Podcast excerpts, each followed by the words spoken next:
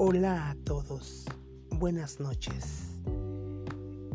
En estos tiempos de pandemia, en estos tiempos de COVID-19, vivir en el encierro es muy difícil.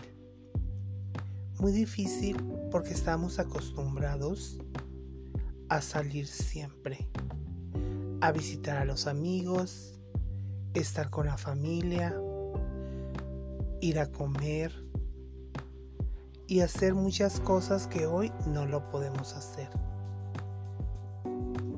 Esto va para largo.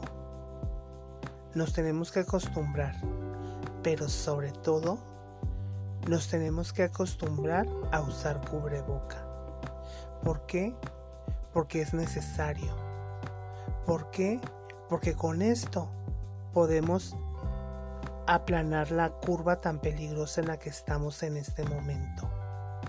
Por favor, ayúdame y ayúdate. Sálvate y salva a los demás. Usa cubrebocas.